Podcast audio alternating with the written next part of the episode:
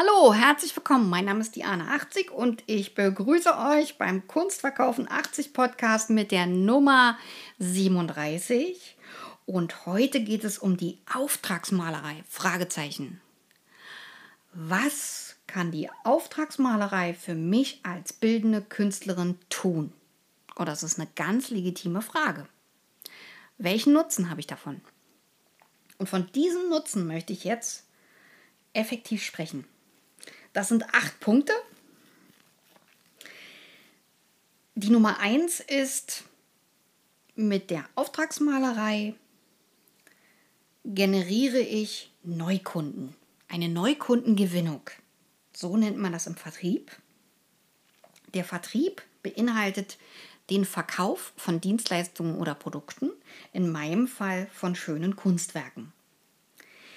Und wenn ich im Bereich Kunst etwas verkaufe, kann ich festlegen, welche Preisgruppen ich habe. Und da kann ich drei verschiedene Preisgruppen festlegen, damit sich die Käuferin und der Käufer so ein bisschen auf die Mitte fixiert. Und dann kann ich auch den Preis am Markt testen. Natürlich auch durch eine Google-Recherche, indem ich gucke, was meine Dienstleistung bei anderen kostet. Und dann kann ich die Strategie wählen, dass ich leicht drunter bin unter dem Preis der anderen, um anzufangen, um Kunden anzulocken ich kann auch in die Mitte gehen. Ich kann auch Hochpreis anbieten. Bloß den Hochpreis, den werde ich natürlich schlecht übers Internet los. Den werde ich wieder auf äh, kultivierten Messen los. Das heißt, wenn ich da dieselbe Dienstleistung zum höheren Preis verkaufe, weil ich ja da einen Messestand habe, lerne ich ganz andere Leute kennen. Auch das ist völlig legitim. Die Nummer zwei, Neukundenakquise und Neukundengewinnung sind die elementaren Bestandteile jedes Unternehmertums. Ich muss das machen. Neukundengewinnung.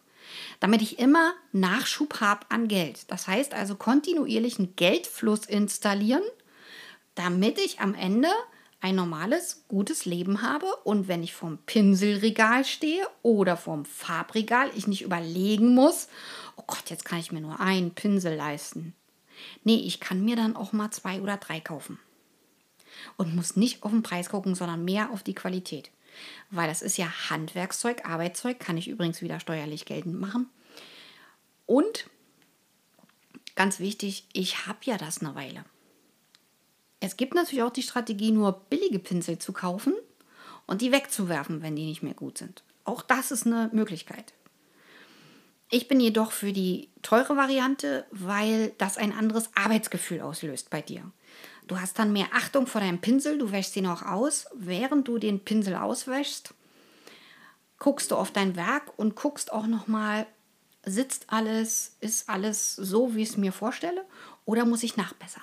Und in dieser Zeit, wenn du den Pinsel wieder reinigst, im Tuch, im Lappen, mit Öl und nicht mit Chemie übrigens, mit Speiseöl kann man den reinigen. ja, man muss nicht die fetten äh, Farbverdünner nehmen äh, oder die Farb, ähm, also nicht die fetten ähm, Chemie-Knaller nehmen, die man dann einatmet und fast umfällt. Ja, ähm, die Chemiereiniger muss man nicht für die Pinselreinigung nehmen, sondern man kann normales Speiseöl nehmen und ähm, den Pinsel damit auch reinigen. Ja, den streiche ich dann im Tuch aus oder ähm, im Küchentuch oder auch in alten, ähm, ausrangierten ähm, ähm, ja, Bettlaken oder was auch immer, was ich gerade da habe. Ja? Auch das ist legitim. Zurück zu unserer Neukundengewinnung. Die Nummer drei ist, ähm, dass ich damit langfristig neue Kunden gewinne die mir auch Rezessionen erstellen, die ich wieder für die Webseite brauche, als Künstlerin, als Künstler. Weil Kunden, neue Kunden wollen ja auch ein paar Rezessionen lesen. Dann möchte ich natürlich eine Zufriedenheit auslösen, weil diese Zufriedenheit der Neukunden hat Folgen, und zwar positive, wenn ich mich klug anstelle. Einmal die Zufriedenheit und dann das Vertrauen. Und wenn ich beides von diesem Kunden bekomme, dann wird er mich auch verbal, mündlich weiterempfehlen an seine Freunde. Und genau in diesem Moment wird es spannend, weil bestimmte Menschen, zum Beispiel Lehrer oder auch äh, Kunstleute, die im Kunstmarkt schon sind oder auch ähm, Makler, auch Versicherungsleute und dann natürlich auch ähm, ganz viele ähm, Personen, die wieder ähm, Jobs haben, die äh, mit vielen Menschen zu tun haben, äh, Verkaufsleiter oder sowas oder eine Verkaufsleiterin. Das sind Multiplikatoren, die dann über meine Kunstwerke bei anderen reden. Freunde, Bekannte und ähm, weitläufige äh, Menschen oder auch Arbeitskollegen und die laden sich ja auch gegenseitig ein. Das heißt also, die gehen dahin zum Essen und dann sehen sie die Kunstwerke an der Wand und dann fragen die natürlich, was ist das? Ja, und dann sagt sie, ja, das habe ich mir anfertigen lassen, Auftragsarbeit, ha und so, hm, die Künstlerin heißt so und so, der Künstler heißt so und so. Geh doch mal auf die Webseite, guck dir das an.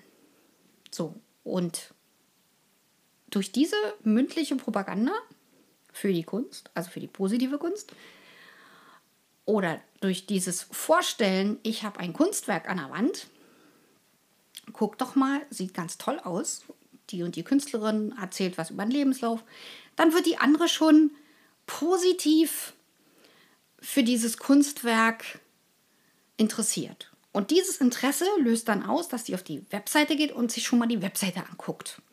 Und daraus kann dann, aus dieser Interessentin, kann dann wieder eine Kundin werden. Ja, und das ist nicht zu unterschätzen. Nummer 5. Ein Kunde bringt zwei oder fünf neue Kunden, also die Freunde, Familie, entfernte Bekannte, Verwandte, Arbeitskollegen oder auch äh, Kundschaft, wenn die ein Nagelstudio hat und das in ihr Nagelstudio hängt. Ähm, auch da wieder ähm, gibt es Synergieeffekte, die sehr positiv sind. Die Nummer 6. Die Nummer 6 ist, dass man im Vertrieb, also im Verkauf, Trichter baut, also Feinde. Und in diesen Trichtern,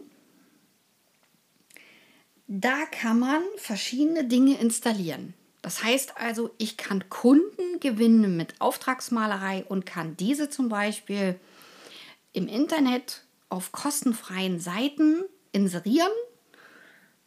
Zum Beispiel auf eBay Kleinanzeigen, was komplett kostenlos ist. Das nutzen übrigens viel zu wenig Menschen.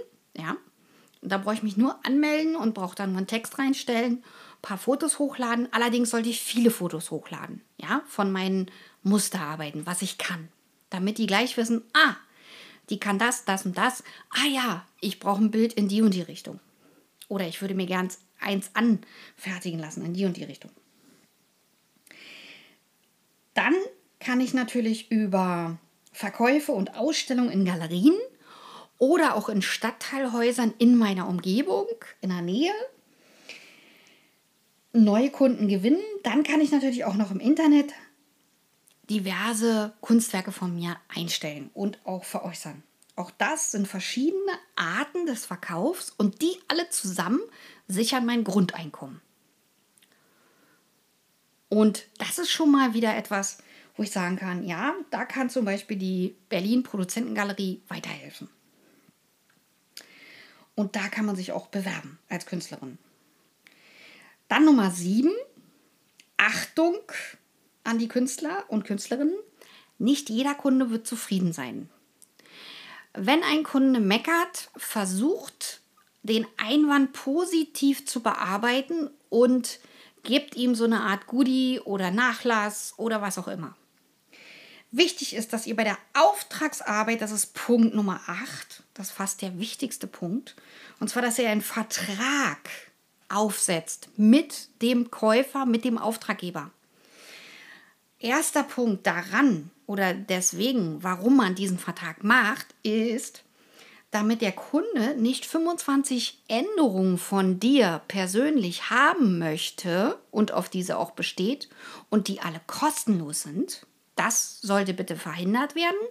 Da musst du dir überlegen, was du dem Kunden als Entgegenkommen machst, indem du sagst, okay, zwei Änderungen hat er im Preis drin oder nur eine und den Rest an Änderungen muss er bezahlen. Und zwar wirklich nach Aufwand und Stunde. Oder wenn er ganz unzufrieden ist und das Teil zurückschickt, muss er auch die Rücksendekosten tragen. Ja, das muss in den Vertrag rein. Also wie gesagt, die, ähm, die Änderungswünsche limitieren unbedingt die kostenfreien, weil ihr sonst nur noch ändert und die sich einen Spaß draus machen, euch ärgern zu lassen und ihr kriegt aber das, die Bezahlung nicht. Ja, also Vorsicht, nicht allen Kunden gefällt das, was ihr macht bei der Auftragsarbeit. Das ist mir übrigens auch passiert. aber ganz zum Anfang meiner äh, Tätigkeit als Künstlerin. Und ähm, da habe ich dann ganz schnell gelernt, ah, da musst du äh, was einschalten. So. Dann drohen, dann drohen in dem Zusammenhang, in dem Vertragszusammenhang, äh, drohen manche Käufer, die sagen, ich bin nicht zufrieden, ich will nur einen halben Preis bezahlen oder gar keinen Preis. Ich gebe das Werk zurück.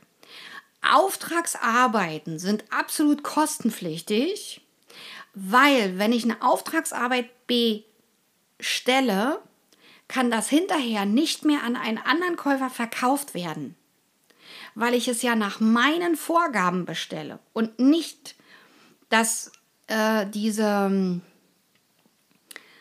Anfertigung nach äh, der Norm gestaltet wird, was die meisten wollen, sondern es wird ja ganz konkret nach meinen Auftrags, ähm, ich sag jetzt mal, nach meinem Auftrag sozusagen gearbeitet, ja, als äh, Auftragsgeber. Und das ist juristisch nicht mehr wiederverkaufbar. Das bedeutet, wenn ein Kunde euch drohen würde, hypothetisch, müsst ihr wissen, aha, ich habe mit dem Vertrag gemacht und da steht drin, dass er auch den Auftrag bezahlen muss, weil er den ja ausgelöst hat. Ja? Und natürlich kann ich dem, äh, wenn der sagt, oh, ich bin überhaupt nicht zufrieden oder ist überhaupt nicht das, was ich mir vorgestellt habe, natürlich kann ich sagen, ich kann Ihnen das gerne nach Ihren Vorgaben ändern. Ich kann Ihnen das auch wirklich einmal kostenlos ändern. Aber dann sagen Sie mir bitte alle Sachen, die ich ändern soll, und dann mache ich das. Und dann schicken Sie es ihm auch, also das Foto davon. Und ähm, dann muss er auch bezahlen. Oder er bezahlt dann wirklich die Änderungen nach Stunden. Das zu dem Thema.